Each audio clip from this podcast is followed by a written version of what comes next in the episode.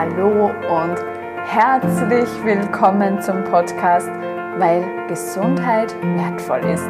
Dein Podcast für einen gesunden Nährboden, um mit Leichtigkeit durchs Leben zu tanzen.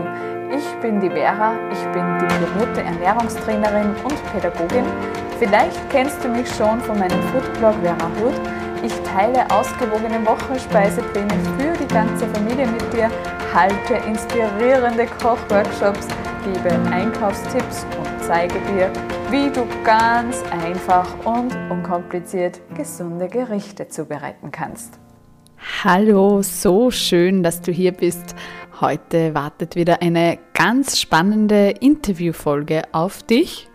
Und bevor es jetzt losgeht, möchte ich noch ein paar Worte dazu sagen. Wenn es ums Einspannen von Zucker geht, wird aktuell auch gerne zu Zuckerersatz gegriffen. Ob das wirklich so schlau ist, bespreche ich im Interview mit Christina Schirlinger-Brandmeier. Christina ist Diätologin und arbeitet im klinischen Bereich. Einige ihrer Patientinnen müssen krankheitsbedingt auch Zucker meiden bzw. reduzieren. Christina hat darüber hinaus auch noch den Blog Kitchen Therapies. Sie zeigt sehr frische und köstliche Gerichte, die vor allem eines gemeinsam haben. Sie beinhalten viel Gemüse. Wir sprechen im Interview über die Auswirkungen von einem zu hohen Zuckerkonsum auf unseren Körper. Die Unsicherheit im Umgang mit Zucker, die aktuell herrscht ob wir tatsächlich auch Obst und Gemüse meiden sollten, warum Fruchtzucker überhaupt so im Verruf ist, welchen Umgang mit Zucker sie für Kinder empfiehlt und warum Süßigkeiten nicht als Belohnung eingesetzt werden sollten, was der Unterschied zwischen Zuckeraustauschstoffen und Süßstoffen ist. Christina verrät uns auch, welche Zuckervariante sie am liebsten wählt und ob es auch heuer wieder ihren beliebten Yoga Brunch geben wird. Viel Spaß mit dem Interview. Ja, liebe Christina, herzlich willkommen in meinem Podcast. Ich freue mich, dass du heute dabei bist und dir die Zeit nimmst. Ja, danke. Ich freue mich auch sehr zu einem sehr spannenden Thema, wie ich finde, wo man eh einfach nicht genug Aufklärungsarbeit irgendwie betreiben kann, weil einfach da sehr viel Unsicherheit herrscht und ja, ich denke, es ist für jeden ein spannendes Thema. Genau, ich glaube auch und ich glaube, dass uns du da einfach auch viel von deiner Erfahrung und von deinem Wissen auch mitteilen kannst, was dann den Zuhörern wieder einfach, ja, was für die Zuhörer sehr wertvoll ist. Christine, du bist ja studierte Diätologin. Äh, möchtest du uns mhm. kurz deinen Tätigkeitsbereich ein bisschen beschreiben und vielleicht auch, wie du dazu gekommen bist? Ja, sehr gern. Also ich bin ähm, eben Diätologin, ich arbeite da 20 Stunden im Krankenhaus, also wirklich im, im klinischen Bereich eigentlich. Da habe ich ganz viel mit äh, onkologischen, also mit Krebspatienten zum Tor, aber natürlich auch Gewichtsreduktion, Diabetes, Fettstoffwechselstörungen, also wirklich durch die Bank oder auch noch Operationen, dass man einfach schaut, nach einer Darmoperation, was kann ich da daheim essen. Also wirklich eigentlich sehr umfangreich, nicht nur auf das Diätthema bezogen, also auf Abnehmen, sondern wirklich sehr, sehr umfangreich, auch eher medizinisch.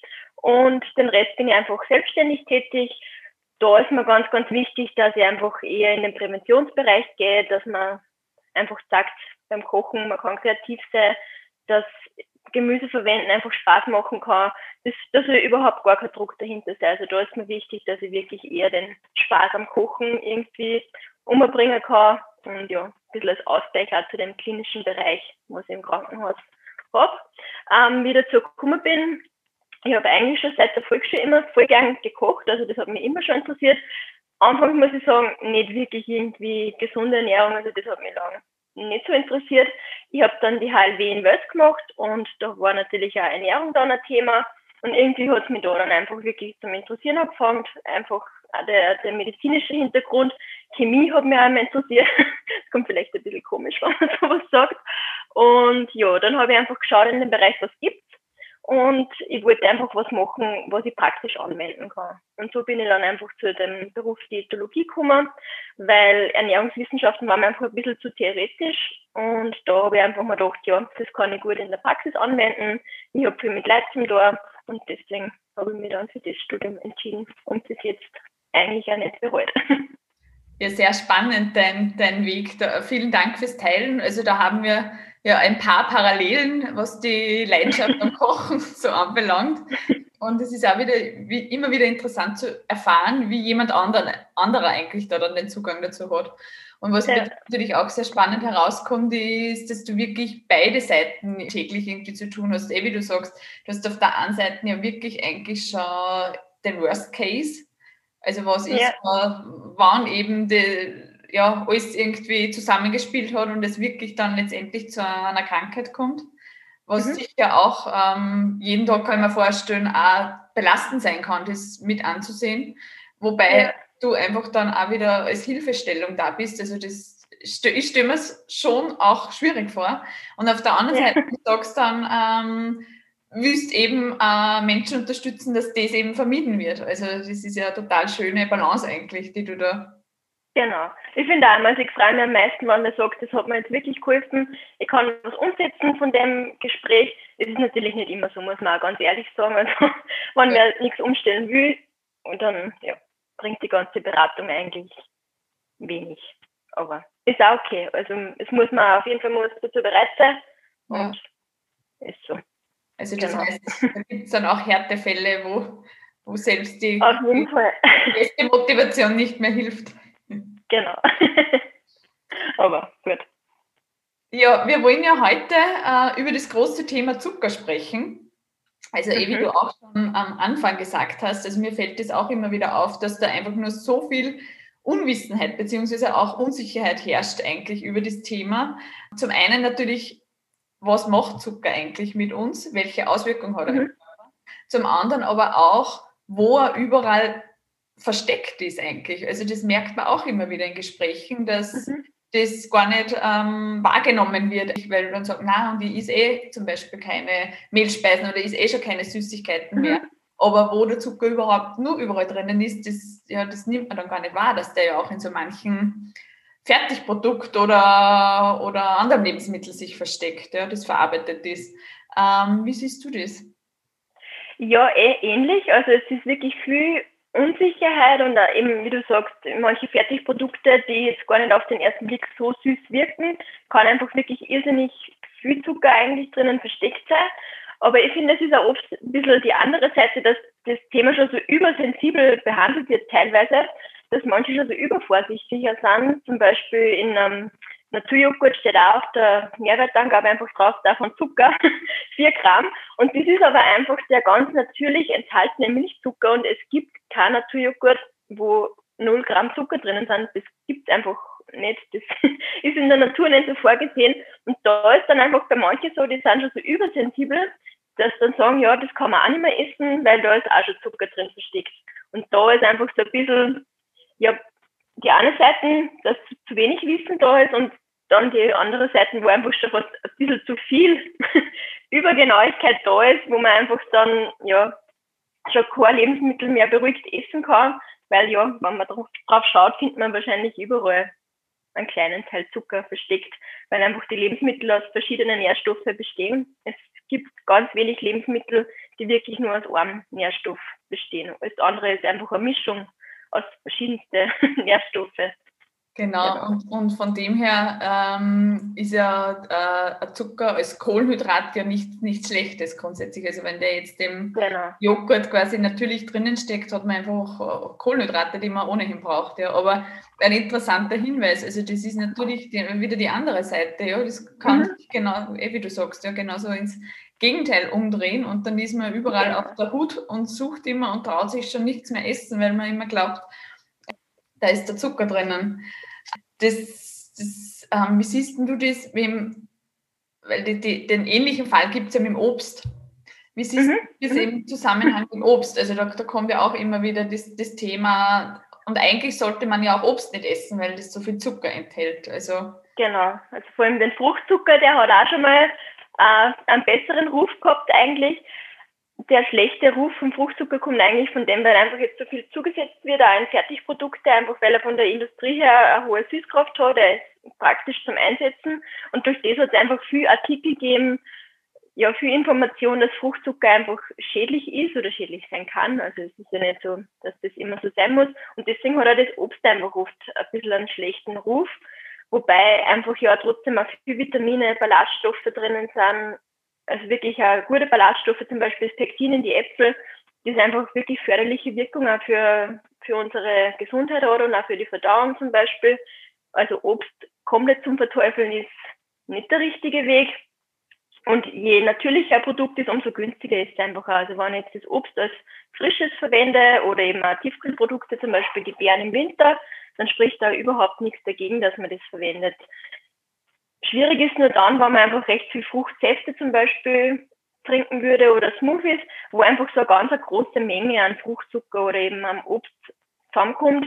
Wenn ich jetzt dann Orangensaft in der Früh auspresse und ich mache das jeden Tag, wo ich einfach wirklich fünf Orangen mindestens verwenden muss, dass ich da ein großes Glas habe und ich würde nie fünf Orangen auf einmal essen. Also das ist eher eigentlich selten. Und natürlich nehme ich dann mehr Fruchtzucker auf oder mehr Zucker, wie wenn ich jetzt einfach das Obst im Ganzen essen würde. Genau. genau. Das ist aber jetzt, eh wie du sagst, wenn das ab und an einmal gemacht wird, auch nicht das Thema. Das wäre dann genau. Wirklich, ähm, aber wie du auch schon gesagt hast, also eigentlich das Problem mit dem Fruchtzucker entsteht eher über das, was wieder industriell zugesetzt wird, oder? Genau. Ja, hauptsächlich. Oder eben, wenn man ja wirklich übermäßig viele Fruchtsäfte oder so Smoothies, wenn man das wirklich literweise, sage ich jetzt mal, trinken würde, kann es schon natürlich auch sein, dass einfach die Leber durch den Fruchtzucker Umbau überfordert ist und da, ja, es muss nicht einmal ein Fettleber entstehen, aber es kann sich einfach bemerkbar machen bei der Leber zum Beispiel. Das ist das einfach beim Fruchtzucker. Dadurch, dass der über die Leber verstoffwechselt wird, kann einfach da beim wirklich übermäßigen Verzehr ein Problem auftreten. Ist aber sicher nicht bei jedem der Fall. Also wenn man das bewusst macht, in einem normalen Umgang, sage ich mal, mit normalen Mengen, die für einen gut passen, ist das überhaupt kein Problem eher wirklich die industriellen Produkte, wo einfach viel Fruchtzucker, Sirup zugesetzt wird. Da kann man natürlich auf hohe Mengen kommen, die dann der Körper vielleicht nicht mehr so gut verarbeiten kann. Hm. Na, sehr spannend. Vielen Dank. Magst du uns vielleicht kurz erklären, weil du es jetzt gerade kurz angeschnitten hast, dass eben der Zucker über die Leber verstoffwechselt wird, vielleicht wie der Zucker überhaupt im Körper verarbeitet wird? Also ganz ja dass jetzt wirklich die Zuhörer den Unterschied kennen, wie eigentlich Zucker mhm. aufgenommen wird und was da jetzt der Unterschied ist zum Fruchtzucker. Genau, also es gibt verschiedene ähm, Kohlenhydrate einfach im Körper, die im Prinzip alle zu Zucker umgebaut werden. Also unser Körper kann nur mit einfach Zucker wirklich was anfangen. Das heißt auch, wenn ich zum Beispiel Brot essen würde oder Nudeln, werden die einfach im Darm so abgebaut, dass wirklich im Endeffekt einfach einfach Zucker entstehen hauptsächlich eben der Traubenzucker und der Fruchtzucker. Also das sind einfach die wichtigsten Einfachzucker für unseren Körper. Der Traubenzucker, für das braucht der Körper das Insulin aus der Bauchspeicheldrüse. Also wenn das ins Blut kommt aus dem Darm, muss die Bauchspeicheldrüse Insulin ausschütten, dass der Traubenzucker wirklich in alle Körperzellen ähm, gelangen kann. Das ist wie so ein, ein Schlüssel, der praktisch die Körperzelle aufsperrt und in den Körperzellen kann dann der Traubenzucker einfach ähm, verarbeitet werden. Beim Fruchtzucker ist so, dass der zuerst in die Leber kommt, der braucht das Insulin vorerst nicht und wird dort dann umgebaut. Also im Endeffekt auch zu Traubenzucker, weil der Körper einfach wirklich den Traubenzucker verwerten muss. Wenn jetzt aber in der Leber Überschuss an Fruchtzucker da ist, dann kann es sein, dass er einfach die Leber ähm, Fettsäuren aufbaut und die werden dann eingelagert. Also so entsteht dann auch im Endeffekt eine Fettleber. Natürlich nicht innerhalb von einer Woche oder von zwei, sondern das dauert wirklich Jahre, bis da so viel Fett eingelagert ist in der Leber, dass man das sehen würde. Also jetzt alles sehr vereinfacht ausgedrückt, aber dass man sich ein bisschen einfach vorstellen kann, wie die verschiedenen Zucker im Körper einfach verstoffwechselt werden. Genau. Super, vielen Dank. Sehr spannend. Und äh, weil wir jetzt schon bei so äh, Auswirkungen sind, wie zum Beispiel der Fettleber, wo siehst du das größte Problem eigentlich am Zuckerkonsum? Siehst du überhaupt ein Problem? Und wenn ja, ähm, was ist das Größte deiner Meinung nach? Also schwierige Frage. Das größte Problem am Zuckerkonsum ist einfach, ja, ich glaube, die, die Riesenmenge an Fertigprodukten, die einfach verwendet wird, trotzdem, also es werden auch so viel, ja, es, das Angebot ist einfach so extrem riesig an Produkten, wo so viel Zucker zugesetzt ist. Vor allem zum Beispiel bei so Fruchtjoghurt, Fruchtdrinks, Joghurtdrinks, da ist einfach wirklich eine Riesenmenge Zucker meistens zugesetzt, Fruchtmolken und ja, das Angebot an Produkten, wo einfach extrem viel Zucker zugesetzt ist, ist viel größer als das Angebot an, an frischen Lebensmitteln oder ungefähr gleich groß. Und es ist einfach irgendwie ja ganz normal. Aber bei der Kasse zum Beispiel beim Supermarkt sind einfach hauptsächlich gesüßte Produkte, die werden viel mehr beworben wie irgendwie andere Produkte. Und für die meisten Menschen ist das irgendwie eine Belohnung, wenn sie was Süßes essen oder irgendwie verbindet man halt einfach auch was Positives damit. Und ich glaube einfach, das Bewusstsein ist da nicht wirklich da, dass eben in so Sachen wie eher gesund wirken auch Zucker versteckt sein kann. Zum Beispiel verschiedene Müslis, so Knuspermüslis. Wenn ich sage, ich esse ein Müsli, habe ich eher das Gefühl, ich esse was Gesundes, kann aber eigentlich mehr Zucker enthalten, wie wahrscheinlich ja, irgendeine Süßigkeit, wenn ich ein Baby habe.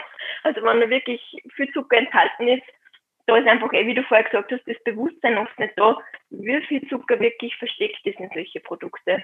Mhm. Und was auch, finde ich, ein Hauptproblem ist, ist einfach, wenn so viele Produkte, die für Kinder zugeschnitten sind, ist auch einfach oft wirklich eine Riesenmenge an versteckten Zucker enthalten. Und gerade einfach Kinder bevorzugen einfach den süßen Geschmack, das ist auch ganz normal. Ein Kind hat einfach auch noch nicht so die Möglichkeit, dass es jetzt vernünftig, sage ich mal, mitentscheidet, sondern natürlich entscheidet sich Kind immer für die Süßigkeit, weil es einfach, ja, ein, ein positives Gefühl gibt, wenn man was Süßes isst. Das stimmt, das beobachte ich auch immer wieder und das ist ja auch ein Grund, äh, warum ich mache, was ich mache, weil mir das Futter von äh, zwei kleinen Kindern natürlich auch wichtig ist, dass die gesund aufwachsen können, aber weil ich das natürlich auch immer wieder mal beobachte, ja, wenn man jetzt im Spiel, mhm. wenn man sie trifft, dass die Kinder wirklich teilweise sehr, sehr viel naschen. Und auf der mhm. anderen Seite ähm, kriegt man dann auch mit, weil Kinder natürlich, wie du sagst, lieber oder eh tendenziell gleich einmal zu dem Süßen äh, greifen, dass sie ja. dann oft ihren Hunger über das Süße stillen.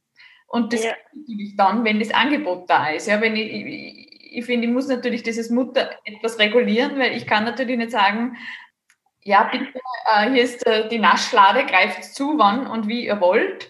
Und die, Hauptmahlzeiten könnt ihr eh auslassen. Das passiert aber oft, weil die Kinder einfach über den Tag verteilt sehr viel naschen. Und mhm. ähm, also das, das ist natürlich schon irgendwie, finde ich, ein Problem, weil man ja die Auswirkungen, auch wie du vorhin gesagt hast, mit der Liebe, man sieht ja die nicht eins zu eins. Also es ist ja nicht, das Kind nascht und am nächsten Tag irgendwas, sondern das ist ja wirklich, das geht ja ganz, ganz lange und dann kommen vielleicht einmal so kleine Dinge, die man gar nicht assoziiert, wie Karies, ja, genau.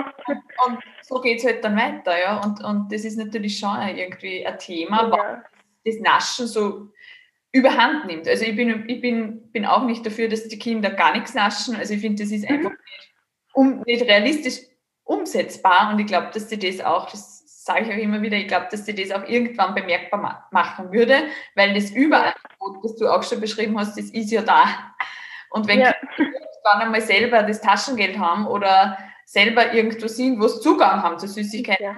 Die haben das noch nie gelernt. Ähm, ist auch, mhm. also darum ist natürlich schon gut, wenn die einen Umgang mit den Süßigkeiten lernen, aber ja. die Auswirkungen sind trotzdem, also das Bewusstsein ist, glaube ich, oft nicht da, weil die Auswirkungen nicht sofort assoziierbar sind. Ja.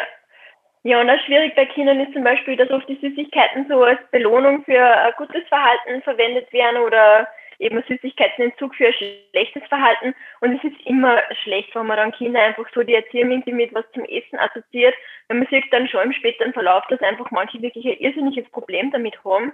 Später, wenn sie dann für sich selbst verantwortlich sind, die Kinder das nicht mehr wirklich regulieren. Also das geht jetzt wahrscheinlich zu weit in die Psychologie, da kenne ich mich dann auch zu wenig aus. Aber manche haben dann einfach keinen gesunden Umgang mehr mit Süßigkeiten, weil die das immer nur als Belohnung gekriegt haben oder es ist ihnen einfach verweigert worden für schlechtes Verhalten und die haben dann keine, keinen natürlichen Umgang mehr mit den Lebensmitteln. Das ist dann so eine, ja, schon eine psychische Komponente einfach mit dabei, wenn die solche Lebensmittel dann frei verfügbar haben. Also das habe ich auch schon öfter einfach beobachten können.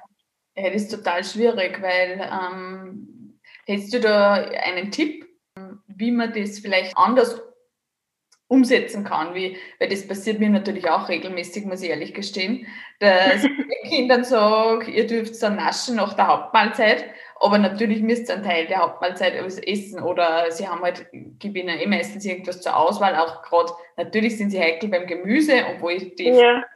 klein an immer jegliche Gemüse kriegen, aber das ist immer so phasenweise und mir ist dann schon wichtig, ja. Zumindest probieren oder das äh, was Gewisses essen. Aber natürlich, ich ertappe mich da selber immer wieder, dass wir da wieder drinnen sind in dem, es ist in Wahrheit dann eine Belohnung für, für das Essen der Hauptmahlzeit. Genau, aber trotzdem im Verband mit dem Essen gemeinsam, also da würde ich es jetzt gar nicht so problematisch sehen, dass man es doch beim Essen verwendet, aber eher wirklich, wenn Kinder ja irgendwie Hausaufgaben gemacht haben oder irgendwie so, also halt, wenn man es wirklich persönlich dafür bestraft, wenn sie irgendwas anderes jetzt nicht in dem Zusammenhang gemacht haben. Beim Essen selbst würde es wahrscheinlich auch, glaube ich, trotzdem ähnlich machen, ähm, dass einfach alles probiert wird und dass trotzdem einfach was gibt, was ihnen auf jeden Fall schmeckt. Es muss ja nicht unbedingt was Süßes sein, das kann ja vielleicht irgendwie eine andere Mahlzeit sein, die es einfach gern mögen. Das muss jetzt nicht unbedingt was Süßes sein.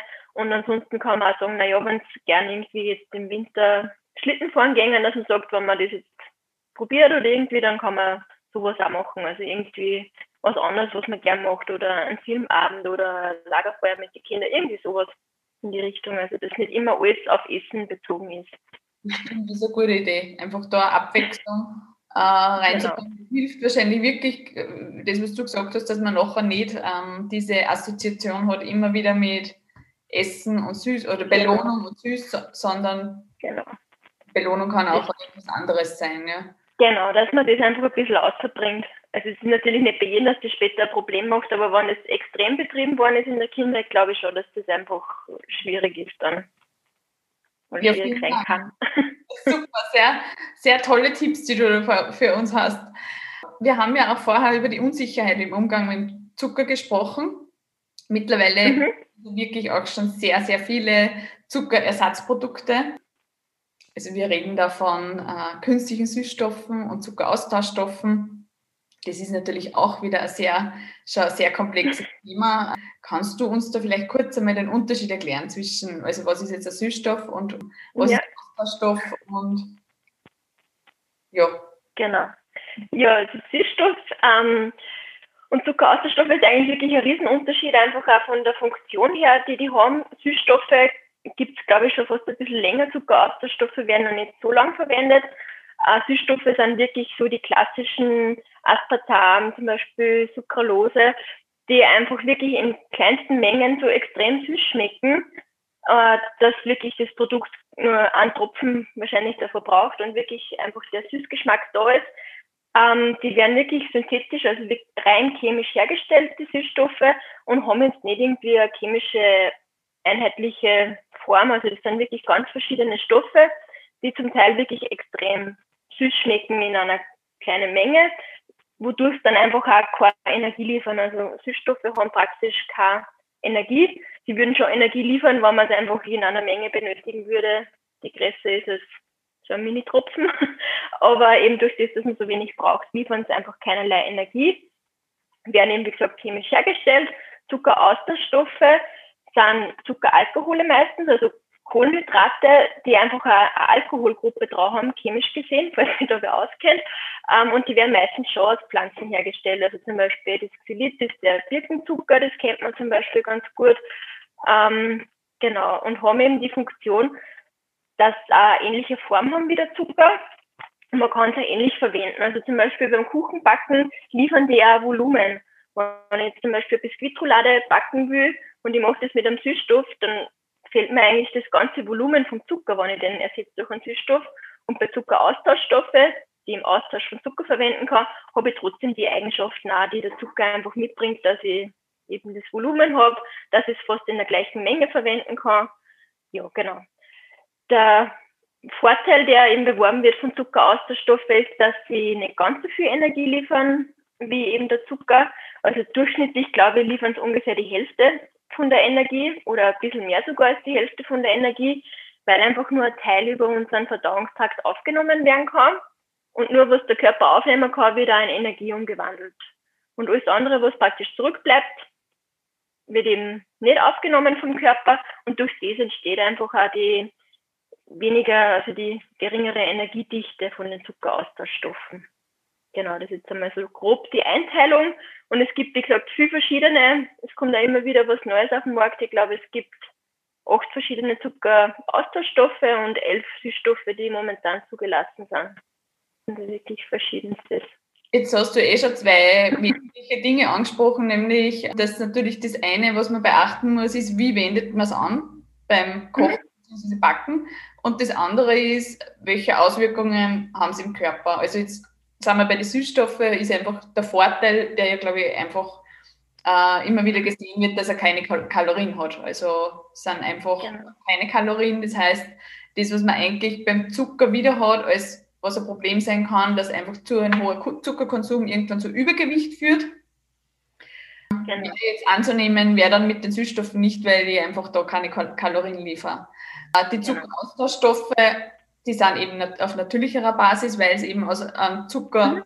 irgendeiner Zuckergruppe hergestellt werden oder aus irgendeiner Pflanze haben, eh, also haben auch weniger Kalorien. Also von dem her, das, das klingt ja erst, klingt ja schon mal gut. Teilweise sind es dann auch nicht, nicht karogen, also auch Karesbildung genau. hat. Vielleicht schauen wir uns einfach mal die beliebtesten Ersatzprodukte an. Also ich kriege einfach immer wieder mit, dass da, also Stevia aktuell sehr im Trend, also wo wir beim künstlichen Süßstoff sind. Dann mhm. eben, den du schon angesprochen hast, das Xylit, der Birkenzucker, was wieder eben ein Zuckeraustauschstoff ist und auch Erythrit. Also die, genau. die drei, weiß nicht, wie du das siehst, aber ich kriege einfach immer wieder mit, dass auch äh, im, im Umfeld, wenn man dann irgendwo hinkommt, ah ja, der Kuchen ist mit äh, Erythrit gemacht. Und also wie siehst du das? Also wie, wie, wie schätzt du diese Ersatz? Ja, also bei den Zuckeraustauschstoffen ist so, also gerade beim Xylit zum Beispiel, eben wie schon angesprochen habe, es wird nur ein Teil davon wirklich über den Darm aufgenommen.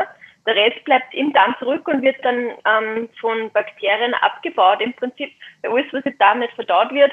Und gerade wenn es eben so Zuckeralkohol ist, Bakterien können das sehr wohl verstoffwechseln. Und durch das kann es einfach beim übermäßigen Verzehr zu so osmotisch bedingten Durchfälle kommen. Also wenn ich es wirklich mengenmäßig extrem hoch verwende, ist ziemlich wahrscheinlich, dass ich einfach Beschwerden habe wie Bauchschmerzen, Blähungen oder Durchfall. Also das ist einfach durch das, dass ein Teil davon nicht verdaut werden kann.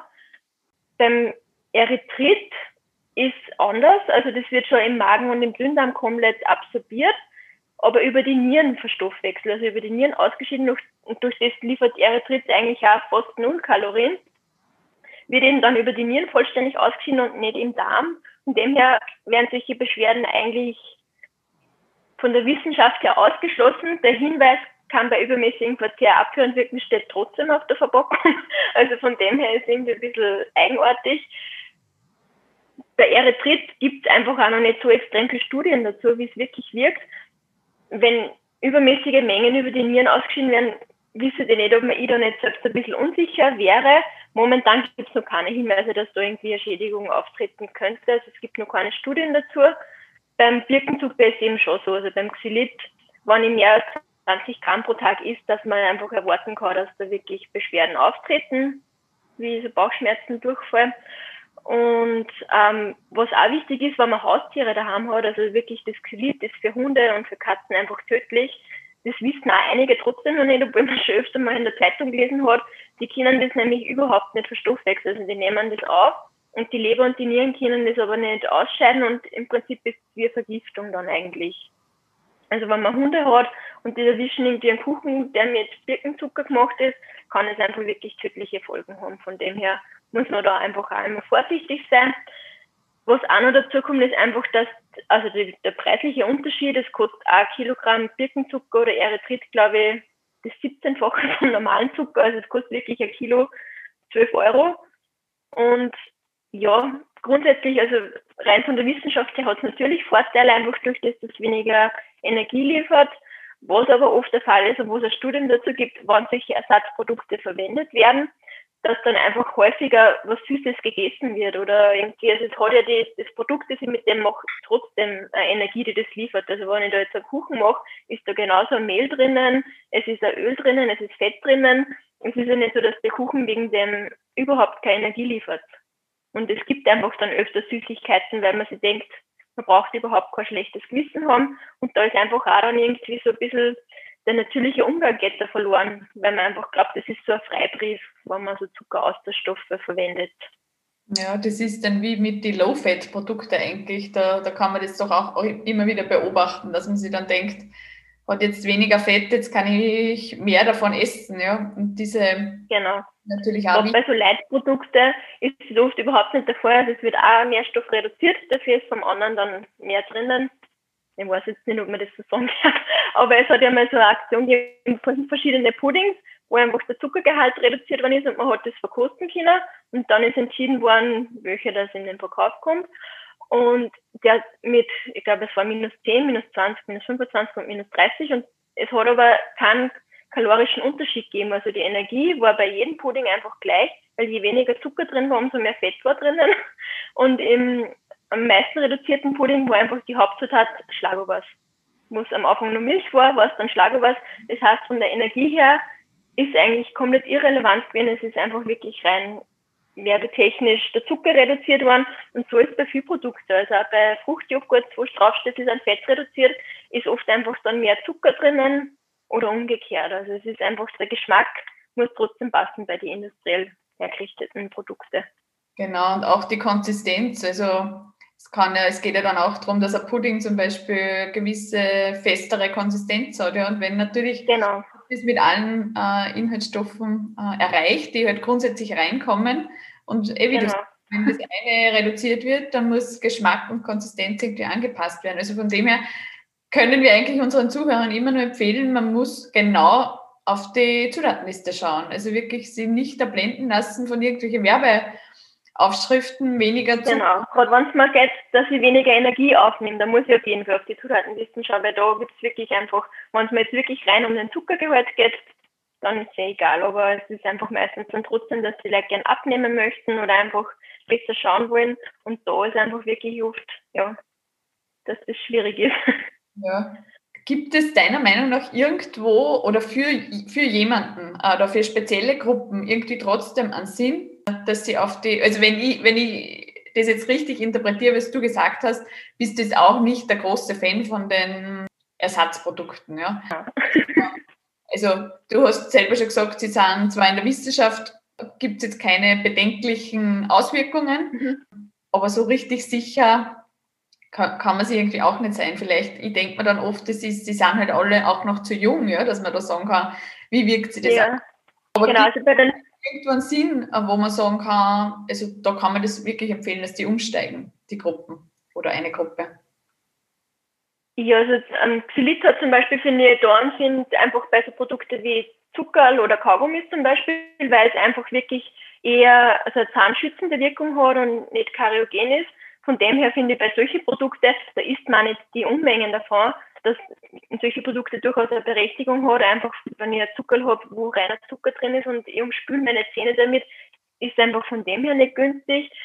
Bei den Süßstoffen ist so, wenn wir Diabetiker haben im Krankenhaus, die natürlich einfach schauen müssen, dass der Blutzucker nicht zu hoch ansteigt und sie aber absolut nicht irgendwie auf einen Zucker im Kaffee oder im Tee verzichten wollen, ist einfach in dem Ausmaß einfach oft günstiger. Sie verwenden einen Süßstoff, der sich wirklich auf den Blutzucker gar nicht auswirkt, wie man ständig den ganzen Tag über wirklich Blutzuckerschwankungen haben und wirklich hohe Blutzuckerspitzen. Ja, gerade wenn ich einen, einen Fruchtsaft trinke oder einen Fruchtsirup, habe ich einfach trotzdem eine Zuckermenge, die meinen Blutzucker stark erhöhen kann. Natürlich schauen wir schon immer, dass wir ihnen empfehlen, dass sie einfach auch von dem extrem süßen Geschmack ein bisschen wegkommen, dass man sich ja daran gewohnt, dass ein normales Wasser auch schmeckt, weil eigentlich war das schon erstrebenswert, dass man sowas auch gern trinkt, aber bei manchen ist es halt einfach wirklich schwierig und die sagen, sie können den Kaffee nicht ungesüßt trinken.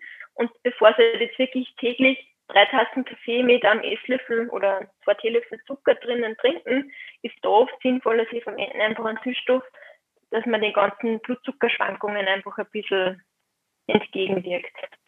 Also genau. das heißt, für Diabetiker macht es wirklich Sinn, dass es auch solche Produkte gibt und ist das auch Genau, sicher nicht für jeden, weil gerade am Anfang von Diabetes, wo man einfach auch noch schauen kann, dass man mit der Ernährung das gut hinbringt, ist auch wie für jeden gesunden, ausgewogene Ernährung eigentlich meistens ausreichend.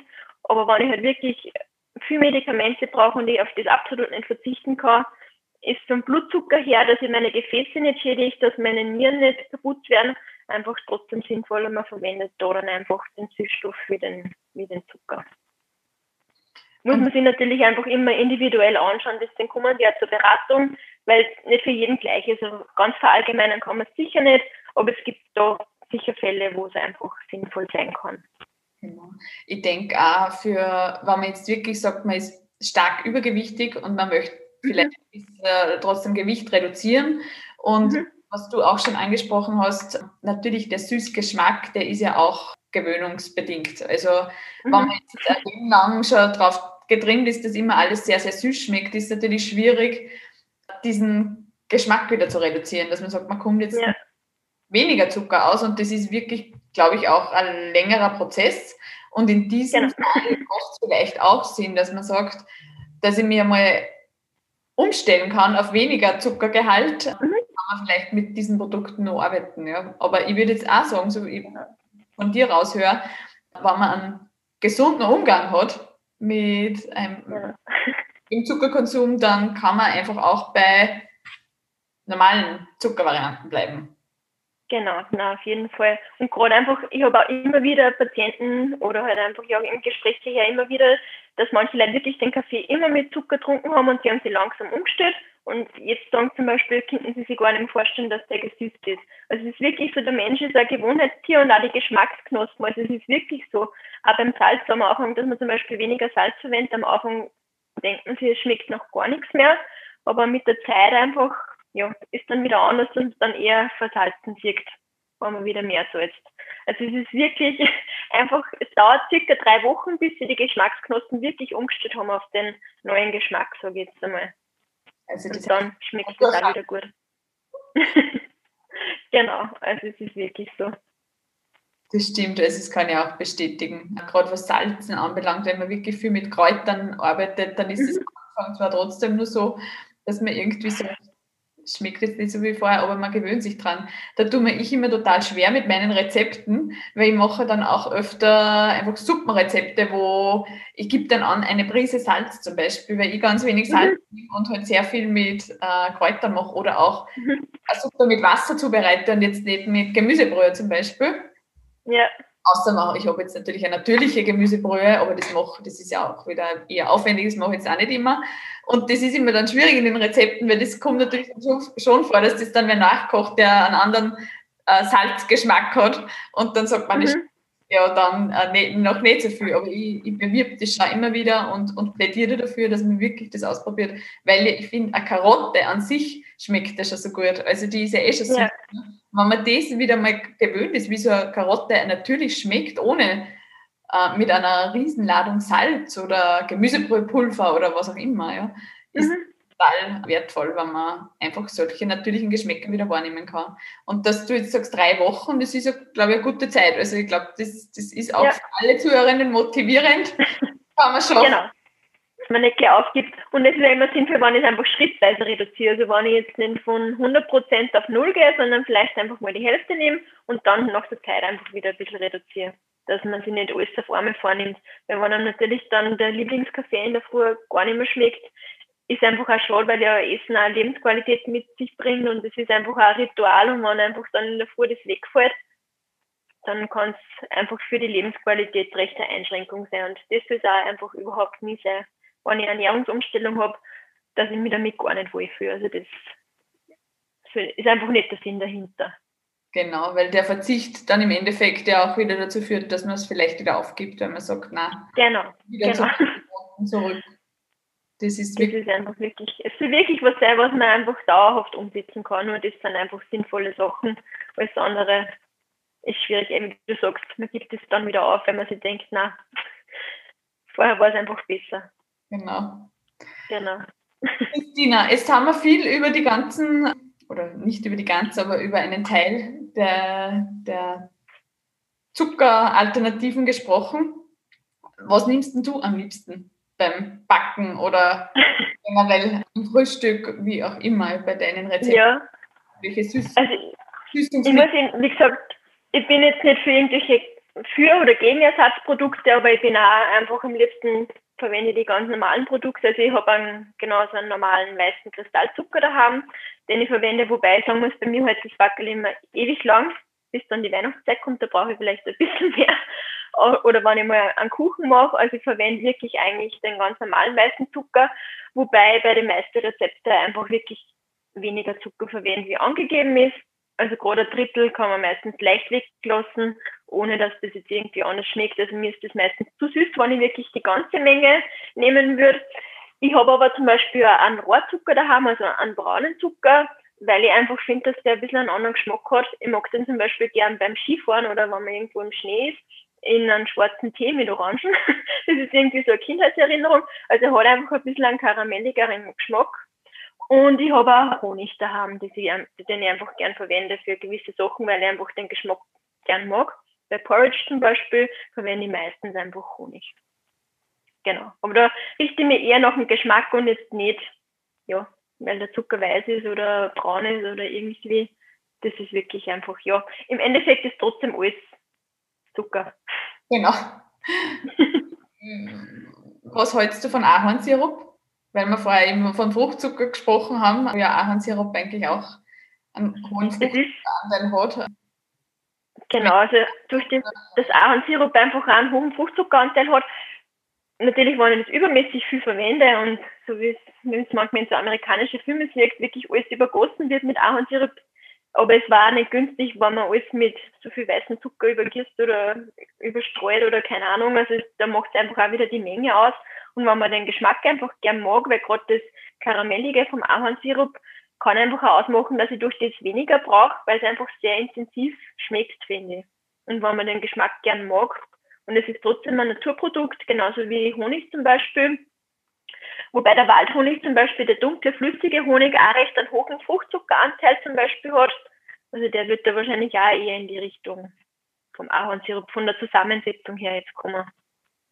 Genau, aber einfach gering dosiert oder einfach in, in Maßen spricht da auch nichts dagegen. Also ich hätte noch nie irgendwie ein Problem gehabt und ich verwende wirklich ganz normal Zucker. Das ist eh, die Dosis macht das Gift sozusagen. Genau. genau. Wenn man Maßen im Maßen einsetzt, ist dann auch jetzt nicht das, wo man sagen muss, das wird jetzt bedenklich. Genau. Was ist denn deine liebste Süßspeise grundsätzlich? Willst du uns das verraten?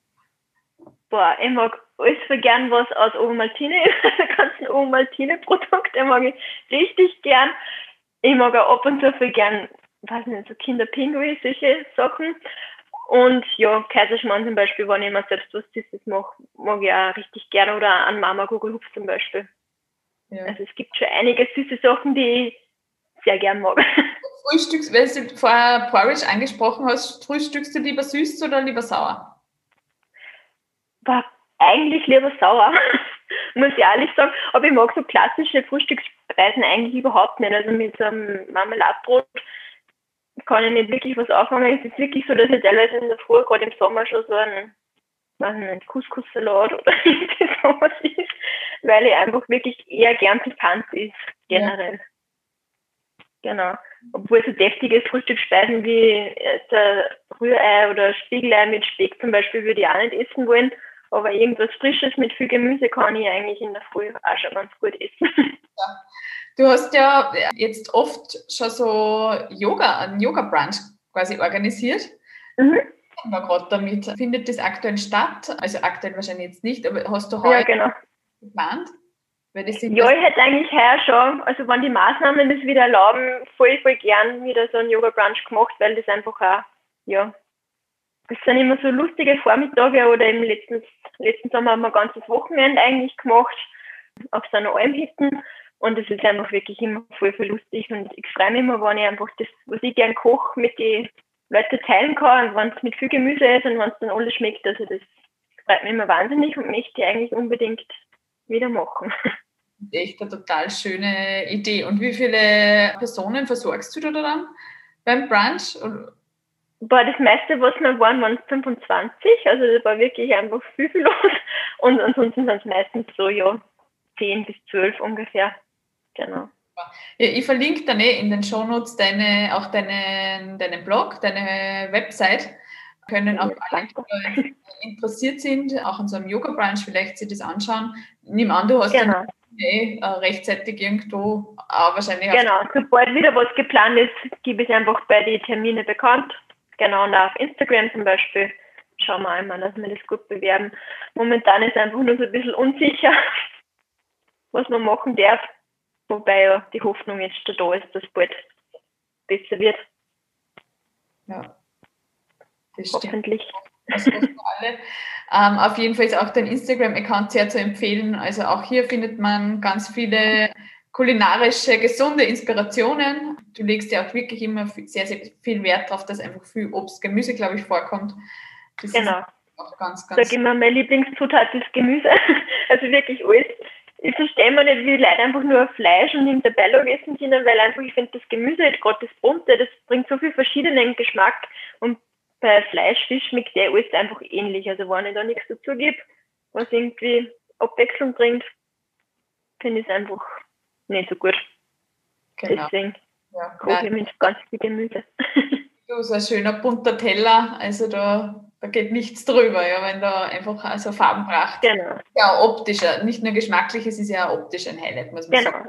Ja, auf jeden Fall, und das Auge ist ja mit, also das ist ja nicht nur so dahergesagt, das stimmt einfach wirklich.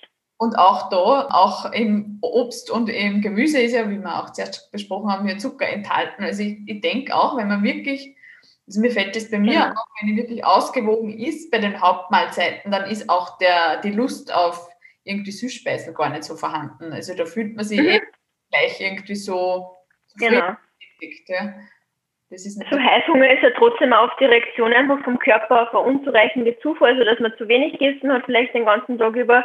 Und da braucht der Körper einfach dann oft was Süßes oder generell einfach schnelle Energie und von dem her kommt einfach auch der Heißhunger. Wenn der Blutzucker absinkt, habe ich einfach, ja, dann verlangt der Körper noch was, was einem am schnellsten Energie liefert und das ist einfach Zucker.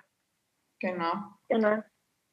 Ja, Christina, wir haben jetzt eh schon ein sehr äh, langes Gespräch es ist natürlich ja, also ja, wir könnten jetzt glaube ich nur eine Stunde weitersprechen oder länger, weil es ist einfach. Genau, ja, Zucker ist sehr, sehr umfangreich.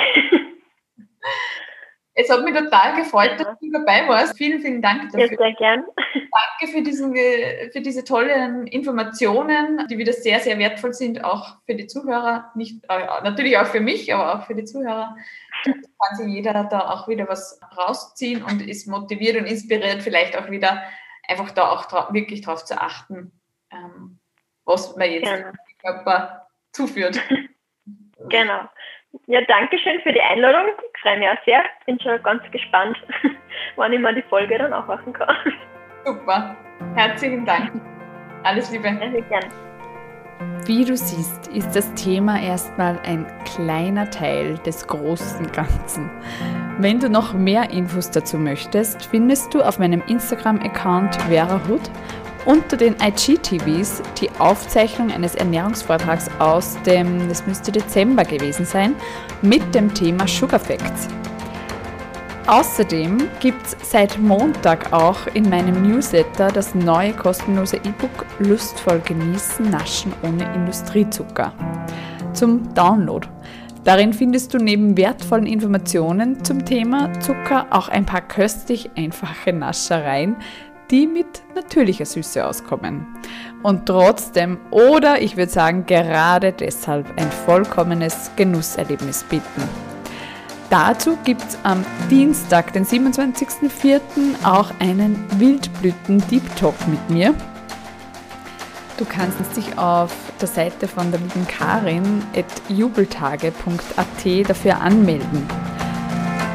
Du kannst dann zu diesem Talk mit, es ist ein Zoom-Talk, äh, mit Video beitreten oder wenn du nicht magst, kannst du das Video auch ausschalten und einfach nur zuhören. Wir können uns auf jeden Fall in diesem gemütlichen Rahmen noch austauschen. Darauf freue ich mich sehr. Und eins ist auch fix, das Interview mit der Christina war jetzt bestimmt nicht das letzte zum Thema Zucker. Da wird es noch viel zu sagen geben. In diesem Sinne wünsche ich dir alles Liebe, eine schöne Woche und weil Gesundheit wertvoll ist. Deine Vera. Baba.